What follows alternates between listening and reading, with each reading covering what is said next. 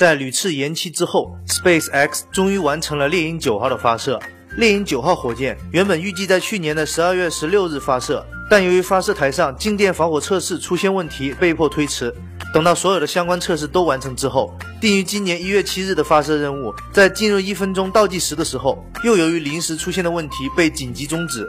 最终，美国宇航局将发射日期定到了昨天。这次发射是龙飞船的第七次发射，也是其第五次为国际空间站执行物资运送任务。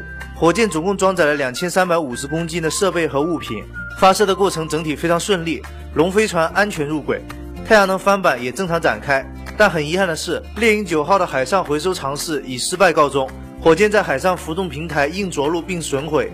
从某种意义上来说，这次实验基本算是成功了。而且海洋平台的 logo 好像是在哪里见过，是赞助商吗？接下来看看系统更新的消息。一款名为 Phone Insider 的应用已经提前在 Windows Phone 的商店上架。微软操作系统部门的负责人在推特上回复网友，这款应用将会面向所有 Windows Phone 用户开放，更多细节会在本月二十一日的发布会上公布。这就意味着 Windows Phone 十的开发者预览版项目也有可能会在这次发布会上公布。而各厂的 Android 五点零适配依然在进行中。基于 Android 5.0的 HTC Sense 这次在 One M7 上得到了曝光。此外，LG G2 也被曝光了一段运行 Android 5.0的视频。看来 LG 已经解决了凡是慢半拍的升级问题了。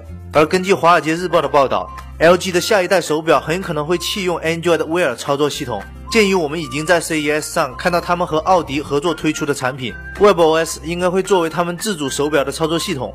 不过，《华尔街日报》表示，LG 的这款手表最早也要到2016年才会面世，所以现在我们还是该买啥买啥。再来看看虚拟现实的产品，通用电气和 VR 公司 Oculus Rift 合作设计了一个沉浸式的 3D VR 之旅，通过 Oculus Rift 来展示深海工厂的设备。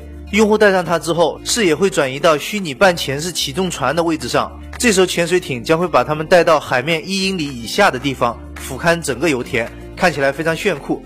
最后来看看国内的消息，貌似又是小米的专场。